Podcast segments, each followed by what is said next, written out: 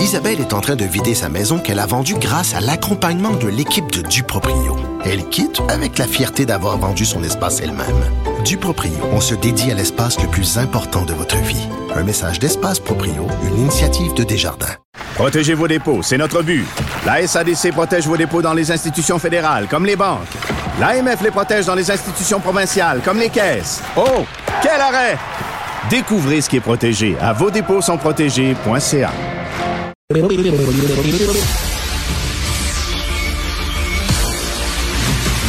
Jean-François Lisée. On va juste dire qu'on est d'accord. Thomas Mulcair. Je te donne 100% raison. La rencontre. C'est vraiment une gaffe majeure. Tu viens de changer de position. Ce qui est bon pour Pitou est bon pour Minou. La rencontre. Lisée. Mulcair. Jean-François, je veux que tu m'expliques quelque chose, que tu éclaires mes lanternes.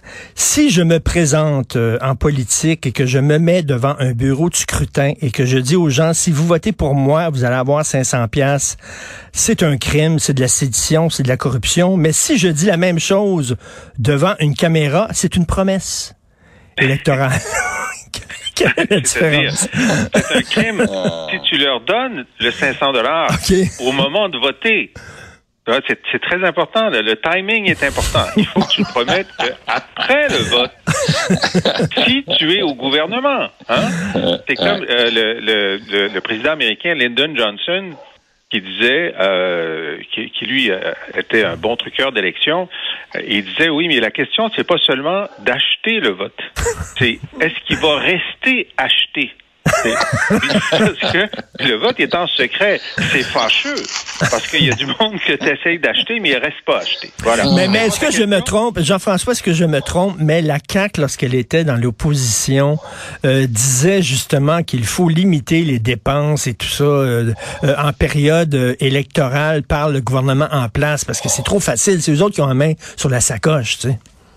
Oui, ben, évidemment, la situation des finances publiques est complètement différente. Je me souviens un moment où M. Legault, face à Philippe Couillard, qui commençait à faire des, des coupes euh, extrêmement dures, disait il n'y a pas assez de, de cran, mais il n'a pas utilisé le mot cran, pour faire ce qu'il faut. Alors, il trouvait que M. Couillard coupait pas assez. Il n'a jamais répété ça quand il s'est rendu compte que ça devenait, ça devenait euh, intolérable euh, pour les années et tout ça. Mais ben, en ce moment, les finances publiques du Québec permettent à tous les partis de, de, de, de, promettre raisonnablement, on peut, on peut débattre, mais, promettre raisonnablement euh, soit une augmentation des, des dépenses de santé et d'éducation, soit une réduction du fardeau fiscal, euh, et aussi parce que ben, l'économie va tellement bien et l'inflation aide le gouvernement à avoir plus de revenus aussi, que les déficits qu'on était censé avoir cette année, ben, il est probable qu'on les aura même pas.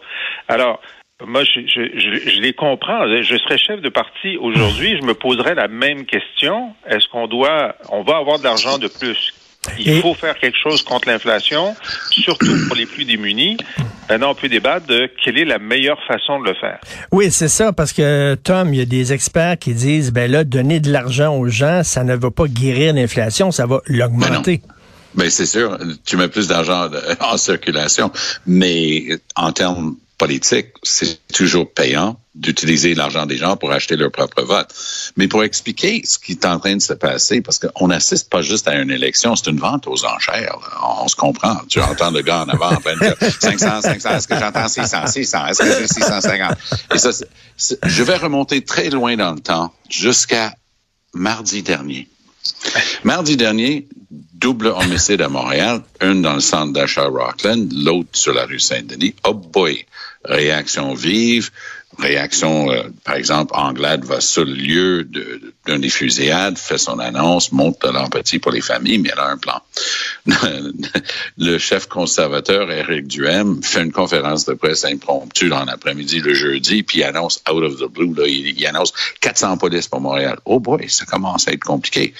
Le gars est toujours au pouvoir, à tous les leviers du gouvernement, il envoie son très, capable ministre de la Sécurité publique, Geneviève euh, Guilbeault, à Montréal, pour s'asseoir avec Plante et annoncer 600 polices plus 250 euh, millions de dollars.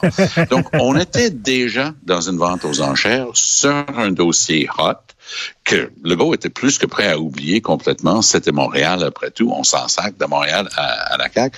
Mais là, tout d'un coup, le public disait, non, non, Legault, c'est important. Peu importe où tu sois au Québec, c'est important. Euh, est-ce que tu vas faire quelque chose de sérieux? Ça, c'était la veille des élections, de dernière journée où Legault pouvait faire une annonce. Il n'allait pas se faire dépasser par Éric Duhem. Bon, très bien. Mais ce à quoi on a assisté hier, c'était presque caricatural. Hmm. Mais en termes de communication politique, euh, Legault, il faisait bean counter. Hein, c'est une expression anglophone qui veut dire, le, gars, avec des ronds de cuir euh, sur les, coudes puis euh, qui compte euh, au gouvernement.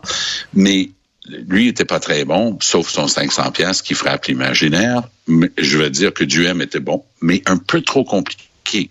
En termes d'une annonce qui était captée par le public, plausibilité à analyser euh, en détail, mais le, le 5000 d'Anglade, ça capte l'imaginaire pour une famille moyenne. Mais il y a toujours le danger, Richard, qu'à chaque fois que tu dis la personne dont la famille gagne en bas de 92 438, cette personne-là va avoir plein d'argent. Puis la famille à côté qui gagne 2000 dollars de plus, ben ils vont avoir 3000 dollars de moins. Là, tu te dis, ça marche pas. Dès que tu commences à jouer à ça, c'est sûr que tu laisses des gens sur le carreau. Jean-François, la question à 2000 pièces, à 100 000 pièces, ça marche-tu encore ces promesses-là, là? Euh, les baisses d'impôts, puis vous allez recevoir un chèque, puis tout ça. C'est des milliers d'années que les gens disent ça en politique. Ça fonctionne encore? Absolument.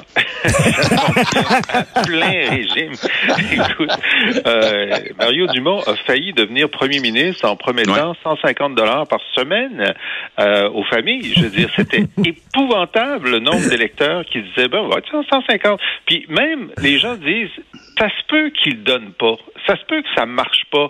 Mais en tout cas, euh, il va essayer de le faire il va sûrement en faire une partie. Alors, celui qui propose rien, ben lui, c'est sûr qu'il donnera rien. C'est certain. Celui qui propose de donner quelqu'un, c'est pas certain qu'il va le donner, mais c'est possible. Bon.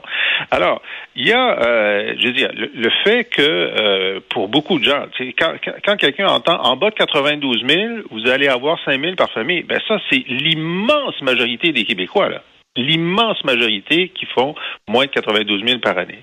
Alors, il y a la communication, comme dit Tom, puis il y a la bonne politique. Alors, c'est sûr que 5 000 dollars par ménage, c'est le meilleur des messages des trois pour l'instant qui sont sortis là-dessus. Ça reste collé, oui.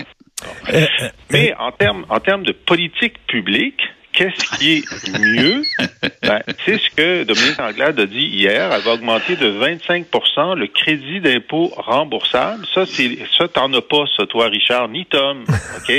Et les gens qui en ont vraiment besoin, OK, reçoivent, euh, certains trois fois par année, certains une fois par mois, un retour d'impôt sur leur TPS TVQ qui leur permet d'augmenter leurs revenus.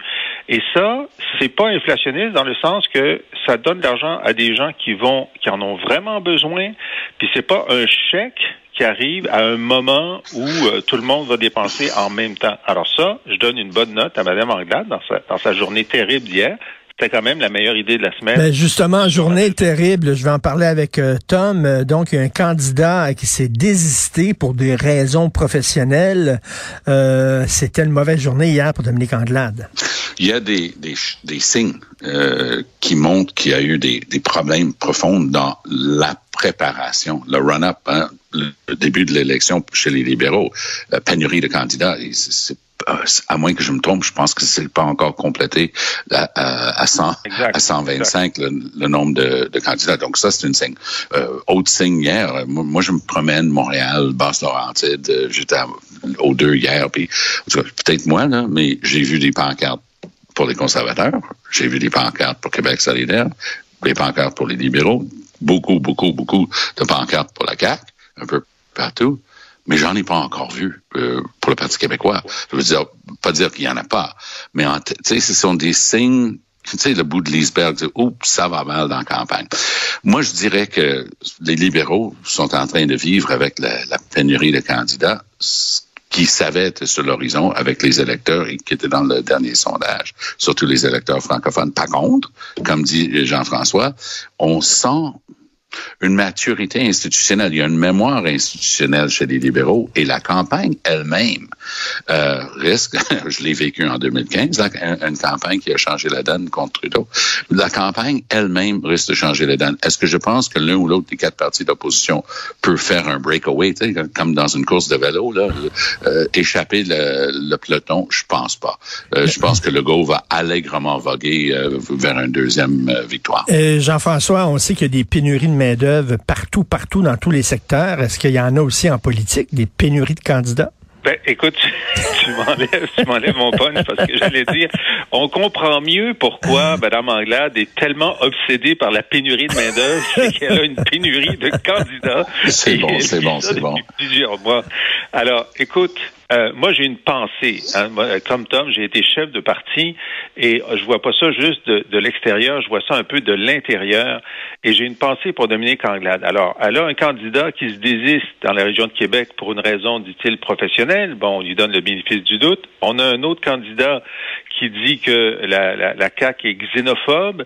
On a trois candidats qui disent que le français, c'est pas grave ce qui se passe, euh, on n'a rien à ajouter vraiment, et puis est obligé de se départir de euh, d'une des deux seules personnes qui est sur son autobus pour la nommer candidate dans Jean Talon. Et pourtant, je la voyais faire des points de presse hier avec le même niveau d'énergie que si tout allait bien. C'est mmh. tellement mmh. difficile à faire.